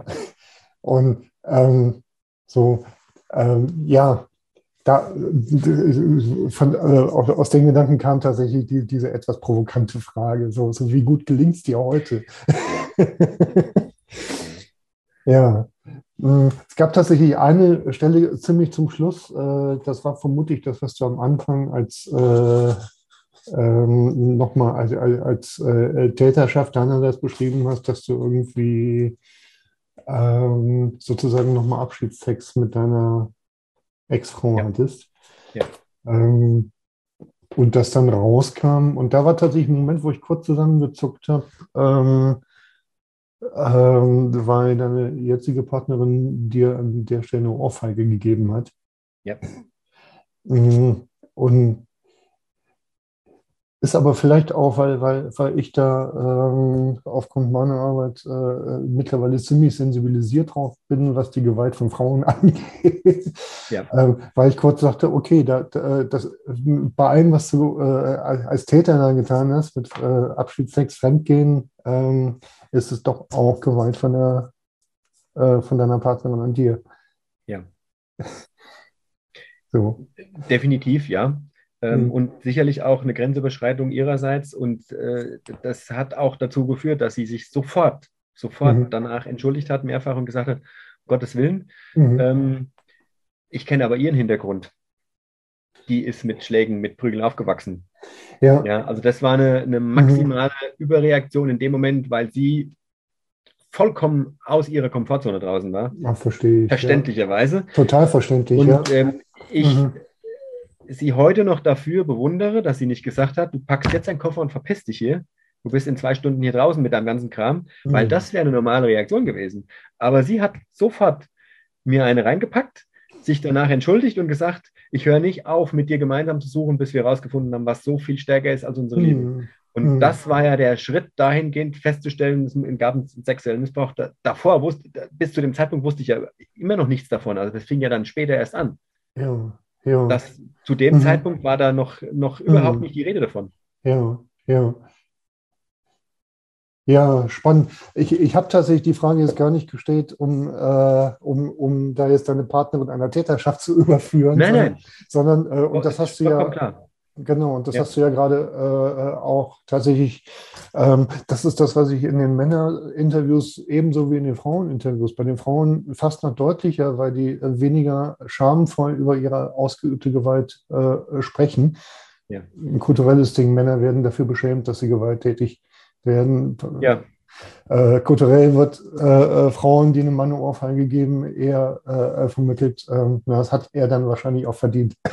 genau. So, äh, aber ähm, weil ich eben halt auch die Fragen nach der Gewalt gestellt habe, ähm, äh, wurde halt einfach auch nochmal sehr deutlich, dass, dass Menschen dann gewalttätig werden, wenn sie sich in die Ecke gedrängt fühlen. Auch Verteidigungsmechanismus, wenn sie überfordert wenn- sind. wenn sie Ja, das Menschen Gefühl haben, laut oder gewalttätig, wenn sie, Ja. wenn sie nicht mehr weiter wissen. Klar. Ja, ja. Ähm, ich, ich finde diesen äh, äh, Aspekt und darum bleibe ich jetzt nochmal äh, kurz da, äh, dabei äh, so, so spannend, weil wir es als Männer äh, gewohnt äh, sind, hinzunehmen, von Frauen geohrfeigt zu werden. Ähm, und ich das aber ähm, jetzt nochmal in den Kontext bringen möchte mit dem Coaching, was du erlebt hast. Ja, das Weil passt das gut ja dahin. das passt gut dahin, weil das nämlich tatsächlich eine Szene war, ähm, ähm, die einer Männlichkeitskultur entspricht, die uns vermittelt, ähm, das gehört zum Mannsein dazu, dass wir einstecken können. Ja. Oder das- austeilen kann. ja, und jetzt Fall oder, sollte es eigentlich mehr ums Austeilen gehen. äh, ja, ja, genau. Ja. Und, Also, Also ich Ähm, fand, äh, möchte das abschließend tatsächlich einfach halt äh, jetzt nochmal anbringen, weil, weil es tatsächlich für mich den Bogen dieses Nein spannt, Ja. äh, bis hin zu dem Punkt, dass wir äh, tatsächlich auch eine Männlichkeitskultur haben, wo unser gesundes Nein unterdrückt wird. ja. Erzähl mal. Also, ich, hey, fängt auch mit meiner Partnerin an, die mir ähm, zu einem Geburtstag ein Männercoaching geschenkt hat. Ähm, bei einem tollen Typ, ich mag den sehr. Äh, ganz besonderer Mensch, äh, ist ein Schweizer und der hat aber ein Büro in Düsseldorf. Und ich bin damals nach Düsseldorf gefahren und das äh, ist von uns aus hier, keine Ahnung, 250 Kilometer oder was, also ein Riesenaufwand für eine Stunde. mhm. Und dann habe ich bei dem eine Stunde Coaching bekommen. Im Prinzip war es fast nur eine Dreiviertelstunde, aber der hat in, dieser, in diesen 45 oder 48 Minuten mehr bei mir erreicht und mehr zu mir gesagt als viele andere in, in Mhm. Wochen und monatelanger Arbeit vorher. Okay. Und das, äh, das, was er sehr deutlich gesagt hat, ist, du hast extrem wenig männlichen Anteil. Und ich Mhm. würde dir, ähm, würde mich mir für dich wünschen, dass du einen, einen höheren männlichen Anteil bekommst. Und das kann man am schnellsten erreichen, indem er Kampfsport trainiert.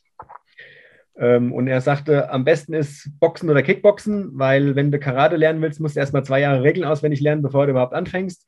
Mhm. Und ich habe das beherzigt, bin nach Hause gefahren, habe im Internet recherchiert und habe mich hier 15 Kilometer weiter zu einem Boxverein angemeldet und habe eine Woche später angefangen zu trainieren und habe das ein halbes Jahr extrem intensiv gemacht. Also die haben dreimal die Woche Training und ich war mindestens zweimal die Woche da und es macht Spaß. Es ist ein Mhm. unfassbar abwechslungsreiches, ein sehr, sehr intensives Training.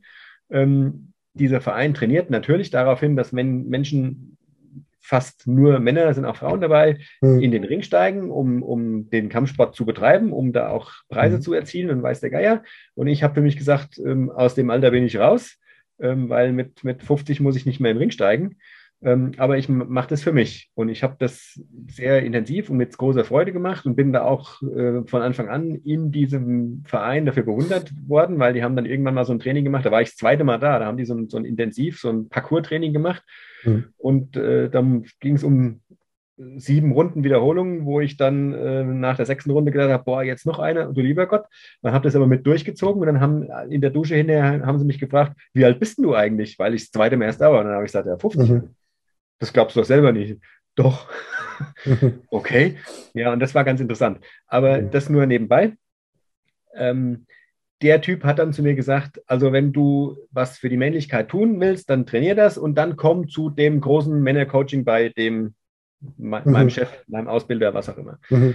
Ähm, ein Mensch, der das seit über 25 Jahren macht in Deutschland, der auch in der Nähe von Düsseldorf, ähm, viele werden ihn kennen. Ich erwähne den Namen extra nicht, weil ich ähm, Mhm. Keine Schuldzuweisungen Ja, ja. will, aber das einfach nach außen tragen will, was da Ich glaube, er ist auch nicht äh, der Einzige, der auf die Art und Weise Männercoaching Das glaube ich macht. auch nicht. Also insofern äh, glaube ist der Name tatsächlich auch unerheblich. Also grundsätzlich ähm, habe ich mich dann, das war im Mai, als ich angefangen habe zu trainieren, nach meinem Geburtstag. Und im November habe ich mich dann, also ein halbes Jahr später, zu diesem Ding angemeldet. Zum, da gibt es vier Teile und ich habe den ersten Teil besucht. Und es war ein viertägiges Wochenende, also Donnerstag, Freitag, Samstag, Sonntag. Ähm, und da gab es ganz viele Meditationen und äh, Sporteinheiten und was weiß ich, so Geschichten wie morgens eine Minute eiskalt duschen oder raus in den Bach springen oder weiß der Geier. Mhm. Also so äh, Dinge, von denen man tatsächlich glaubt, das ist männlich. Mhm. Ja, ähm, wie auch immer. Also Mhm. es war eine, eine, waren auch etwa 40 Leute, eine, eine tolle Gemeinschaft, es war eine, eine, schöne Energie, waren super Sachen dabei. Ich habe das mit, mit Freude gemacht, das war alles super. Und am Samstagabend, also den, den letzten Abend, ähm, wurde dann irgendwie nachmittags oder am Nachmittag wurde dann gesagt, so jetzt alle aufs Zimmer, Schmuck ausziehen, äh, Brillen absetzen, Ringe ausziehen, Ohrringe ausziehen und wieder zurückkommen. Da war für mich sofort klar, oh, jetzt wird es spannend. Mhm. Dann sind wir zurück in diesen Gemeinschaftsraum oder in den Vorraum von diesem Gemeinschaftsraum und dann haben sie Beißschutz ausgeteilt. Und da war mir klar, jetzt passiert irgendwas, was vielleicht gefährlich werden könnte. Weil Mhm. Beißschutz teilt man nicht so aus Spaß aus. Und da ich Ja. Boxen vorher, ein paar, paar Monate vorher genau das gleiche Teil eben auch gekriegt habe, Mhm. wusste ich, dass das jetzt in irgendeiner Weise in diese Richtung tendiert. Mhm. Und dann haben wir alle ähm, dieses Ding bekommen und haben da einen Namen drauf geschrieben und dann ging es rein in den Raum und dann hatten die einen 3x3 Meter großen Gummimattenring aufgebaut, also äh, auf dem Boden festgeklebt, also keinen Mhm. richtigen Kampfring, sondern äh, solche, solche äh, Moosgummimatten da aufgebaut und die festgeklebt. Und dann war die Ansage, wir haben im Kreis gestanden, ähm, es gibt ein Initiationsritual, ähm, seid ihr alle bereit, da mitzumachen? Und dann haben durch die Bank weg Gruppenenergie, Gruppenzwang, alle gesagt, ja, ja, klar. Und dann war die Ansage, es wird nicht darüber geredet. Ähm, und auch das war klar. Und ähm, das ging noch weiter, dass er dann gesagt hat, noch nicht mal mit der eigenen Partnerin. Also das bleibt hier im Raum. Ja, okay, auch das. Und dann wurde ähm, gesagt, ihr habt jetzt schon mehr, die mehrere Tage miteinander gearbeitet, sucht euch jemanden aus, der äh, die gleiche Körpergröße hat wie ihr. Und dann kam die Frage, trainiert irgendjemand Kampfsport? Und da habe ich mich gemeldet und noch ein anderer und sonst keiner. Und dann habe ich mir einen Partner ausgesucht und dann kam äh, einer von diesen Trainern, die dabei waren, und hat gesagt, ja, du hast doch gesagt, du trainierst Kampfsport, ähm, du musst dann mit dem. Okay, gut. Ähm, Ehrlichkeit muss nicht immer zum Vorteil gereichen, habe ich dann festgestellt. Also es ging dann darum, dass das in zwei Gruppen aufgeteilt wurde. Die eine Gruppe hat der Typ trainiert, das war mein Coach, äh, bei dem ich dieses äh, Männertraining, dieses Männercoaching in Düsseldorf hatte. Und die andere Gruppe hat der Chef trainiert. Und äh, dann ging es darum, es, geht, es gibt einen Boxkampf Mhm. von dreimal eine Minute, also drei Runden. Und äh, alle anderen, die nicht boxen, äh, stellen sich als, als männlichen, als menschlichen Ring außenrum um diese Matten. Mhm. Und wenn da einer äh, umflickt, dann wird der von denen aufgefangen. Mhm. Ähm, und ansonsten feuern wir die an. Und ähm, das geht tatsächlich darum, entweder er oder du. Ja, also ähm, die Ansage war, haut, haut, euch so lange auf die Fresse, bis einer umfällt. Oder wenn einer liegen bleibt, mhm. dann ist, bist du der Gewinner. So, also es ging nicht. Und Kindergartenniveau. Es ja, ging nicht nur darum, es ging nicht nur darum, spür dich, wie du deine eigene Kraft entfaltest, sondern es ging wirklich darum, mach den Es ging klar. um Kampf. Es ging um einen Boxkampf. Ja, Ob okay. du boxen kannst oder nicht, war scheißegal. Ja. Es ging darum, es gehen zwei in den Ring und die hauen sich gegenseitig aufs Maul. Punkt. Okay. Mhm. Ja, und die wurden auch richtig angefeuert. Da, mhm. Also diese, diese ja. Trainer, die haben die sich vorher gepackt, dann wurden Handschuhe angezogen, der Ballschutz rein und dann haben die die mhm. äh, geschlagen und angeschrien und richtig Adrenalin hochgefahren und dann in den Ring geschickt. Mhm. Okay. Und ähm, ich bin gegen einen Menschen angetreten, der war einen Kopf größer als ich, mhm. 10 Kilo schwerer als ich, ähm, 20 Jahre jünger als ich. Mhm. Hinterher habe ich dann erfahren, dass der seit zehn Jahren intensiv Kickboxen betreibt. Mhm. Ähm, und der hat natürlich eine, dadurch, dass er ein Stück größer war als ich, eine viel höhere Reichweite gehabt, dadurch, dass er besser mhm. trainiert war und äh, jünger war, natürlich auch viel schneller. Und wie, darum geht es gar nicht. Also er hat mir mächtig auf die Fresse gehauen ähm, in dem Ding. Ich habe eine Rippe gebrochen gekriegt. Ich sah aus wie nach einem, richtig nach einer Prügelei. Also ich hatte so ein schwarzes Auge, der mhm. Kiefer war verschoben, ich war grün und gelb und blau rundherum, der ganze Brustkorb war geprellt.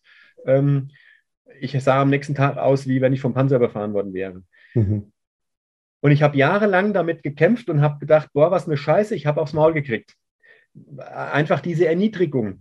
Und ich weiß heute, und das wusste ich damals noch nicht, als ich mit dir darüber gesprochen habe, dass diese Erniedrigung überhaupt nicht das Thema war, um was es ging, sondern das, was meine Retraumatisierung, meine ähm, Erniedrigung ausgelöst hat, war, dass die wie die damit umgegangen sind. Und zwar, dass die zu mir gesagt haben, halt ja die Fresse, es wird nicht darüber gesprochen. Und das ist das Gleiche, was ich in dem Buch beschreibe, was mein Bruder mit mir gemacht hat. Ja. Und darum geht es. Oh, und das finde ich fatal, weil ähm, da wird die Oberfläche abgegrast. Du wirst entweder gefeiert oder nicht gefeiert. Mhm. Es ist jeder gefeiert worden, boah, ja, du hast es geschafft oder keine Ahnung. Da sind mhm. Menschen nach dem ersten Schlag liegen geblieben und sind nicht mehr aufgestanden. Mhm. Ähm, die sind dann auch zwar gefeiert worden, aber naja, du hast halt verloren. Mhm. Ähm, das, was mich maximal in eine Retraumatisierung geschickt hat, und da habe ich jahrelang mit zu kämpfen gehabt, war der Umgang, es wird nicht drüber geredet.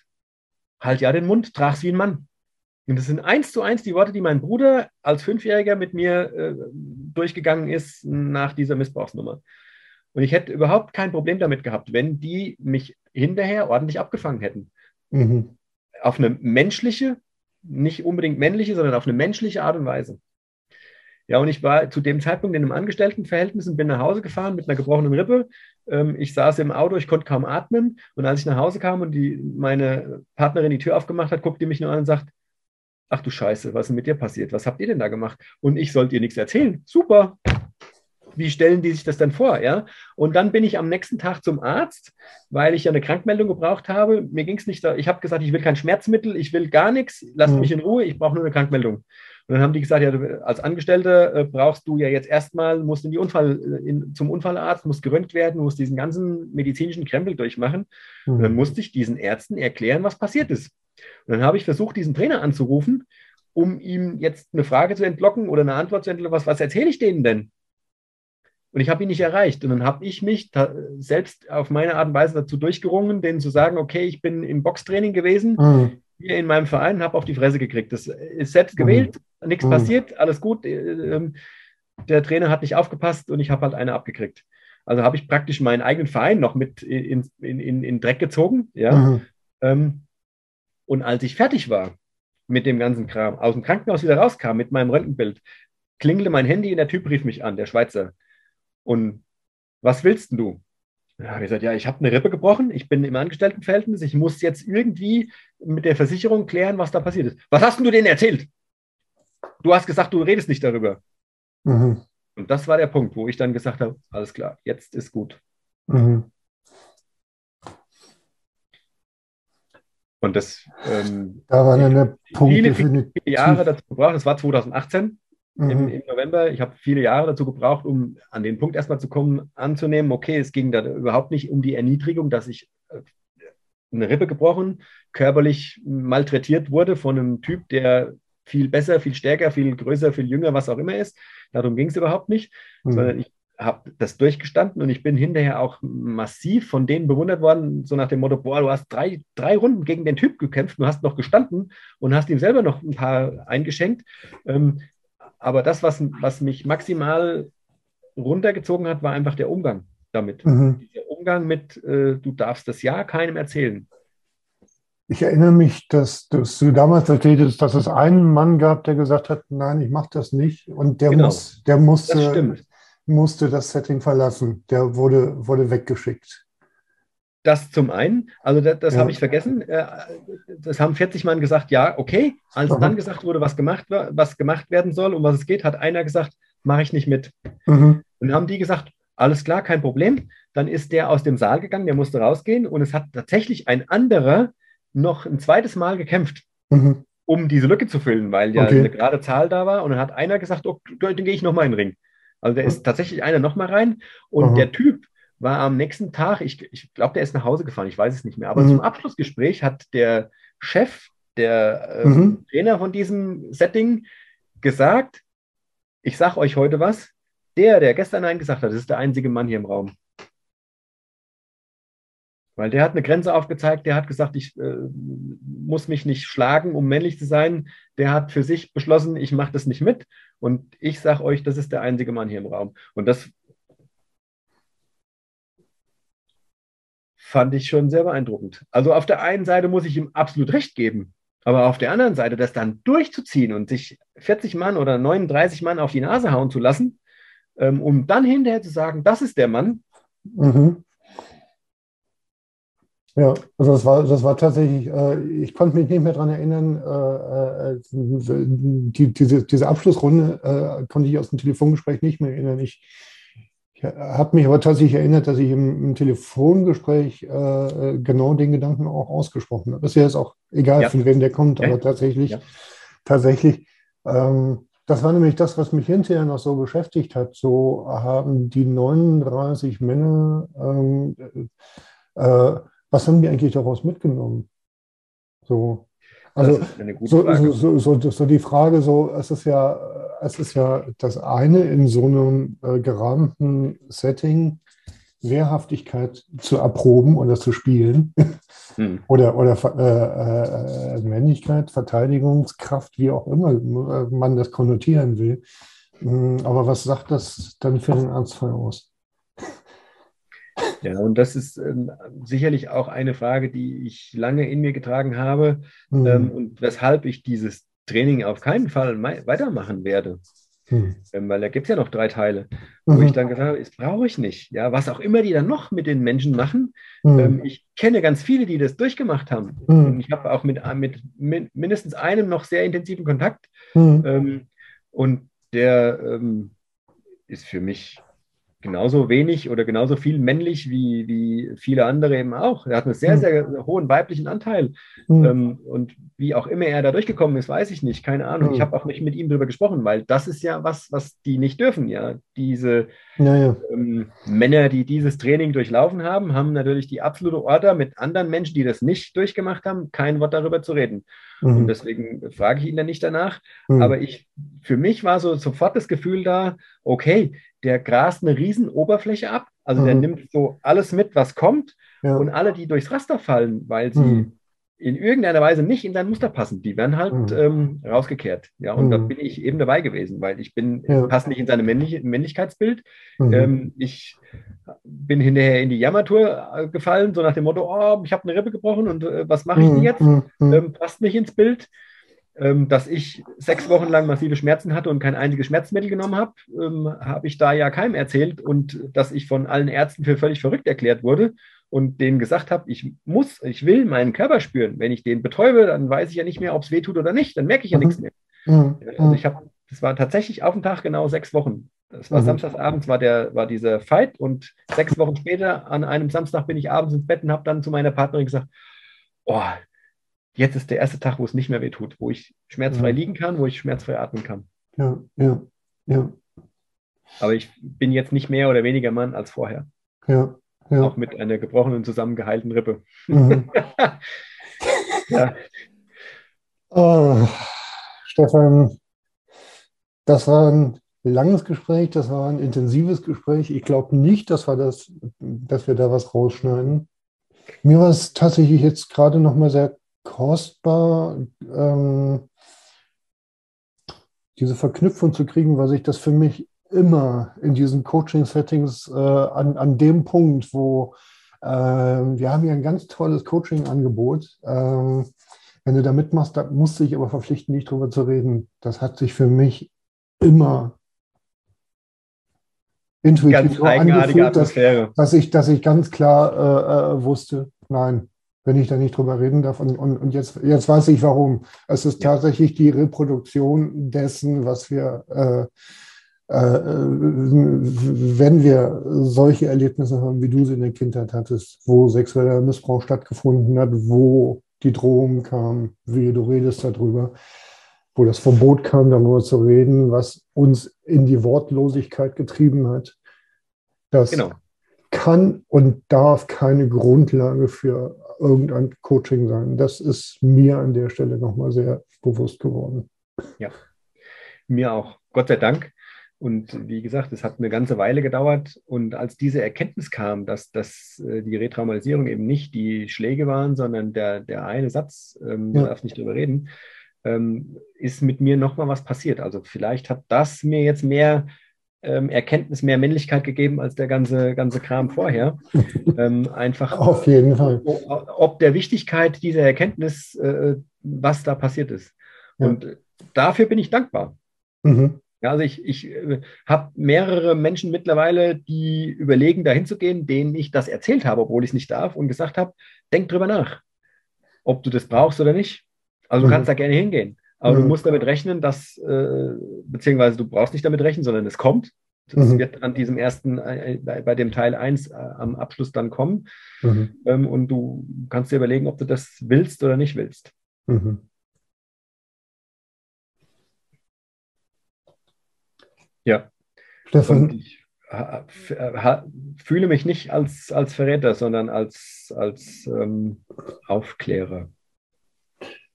Stefan, ich bin dir extrem dankbar, dass du die Wortlosigkeit nicht nur hier im Buch durchbrichst, sondern insgesamt mit dem Gespräch, was wir gerade geführt haben, nicht nur mich der ich, glaube ich, auf einem ganz ähnlichen Weg bin wie du, sondern ganz viele Menschen dazu ermutigst, Worte zu finden und zu sprechen. Weil ich glaube, dass das wirklich was ist, was uns auch ähm, kulturell und gesellschaftlich weiterbringt, wenn wir uns voneinander erzählen. Ja. Kommunikation. Verbindung. Ja. Das, was uns als Kind gefehlt hat, ist das, was wir jetzt in die Gesellschaft bringen sollen, dürfen und müssen. Mhm. Das ist ein Muss tatsächlich. Ähm, und das ist was, was mir in den letzten zwei Jahren sehr, sehr, sehr stark bewusst geworden ist, ähm, ob dieser staatlich auferlegten Spaltung und Trennung, mhm. wo ich gedacht habe, ich mache das nicht mit ich will das nicht. Ich will nicht mich von anderen Spalten, Abspalten weg, äh, weghalten lassen, mhm. sondern ganz im Gegenteil. Wenn das einer möchte, also der nicht mit mir in Kontakt gehen will, weil ich dieses oder jenes mache oder nicht mache, mhm. ist das okay. Mhm. Und auch das finde ich als gesunde Abgrenzung oder als gesunde Grenze. Ja, Aber ähm, ich bin tatsächlich jemand, der jetzt versucht, mit Menschen in Kontakt zu kommen, um mhm altes Wissen, das, was ich als Lebenserfahrungen gemacht habe in diesem Buch, in Erzählungen ähm, weitergeben zu können, als, mhm. als Erfahrung, ja, als mhm. eben nicht mehr zu schweigen und zu sagen, okay, ich halte das jetzt un unterm Deckel, ähm, mhm. weil es ein Tabuthema ist, sondern es muss eben tatsächlich raus in die Gesellschaft, ja. in die Menschen. Und ähm, ja, das ist so ein, so ein Ding, wo ich jetzt gerade am Überlegen bin, wie ich das mache. Dass ich würde mir einfach wünschen, mal gucken, ob ich irgendwann auch mal so, ein, so einen Lesetermin bekomme oder mir, ein, äh, mir da ein Angebot zufällt, wo ich mein Buch mal stückweise vorlese. Mhm. ähm, einfach um, um das mehr Bekanntheitsgrad zu bekommen. Ich habe jetzt dieser Tage gerade eine Info gekriegt von einer Psychiaterin, Mhm. die über einen Schamanen, der das Buch von mir gekauft hat, Mhm. der ähm, eben, ob, seine eigene Lebensgeschichte immer noch in Therapie ist, der das Buch seiner Therapeutin geschenkt hat, eine Mhm. Psychiaterin mit zweifachem Doktortitel, die offensichtlich in Süddeutschland sehr berühmt ist, die Mhm. gesagt hat, es ist ein unfassbar gutes Buch, ähm, gerade wegen dieser Kursivtexte, die du so fragwürdig fandst anfangs. Ähm, Mhm. die sagt, ich empfehle das meinen Patienten genau deswegen, weil da so viel Erkenntnis, so viel Wahrheit, so viel Weisheit drin ist Ja. ähm, und das den Menschen Hilfestellung und Licht und einen Weg aufzeigen kann. Mhm. Mhm. Das war das Ziel. Ich wollte kein, kein Jammerbuch, Ja, ja. kein Opferbuch schreiben, sondern ein Buch mit einer Möglichkeit zum Mhm. Dialog, mit einer Möglichkeit, einen Weg zu finden. Mhm. Ja. Genau. Vielen Dank für dein wundervolles Forum. Das hat mir sehr viel Freude gemacht und ich hoffe, dass es möglichst viele Leute anschauen und denen das auch Freude macht. Ja. Stefan, ich danke dir. Und wir bleiben in Kontakt. Absolut.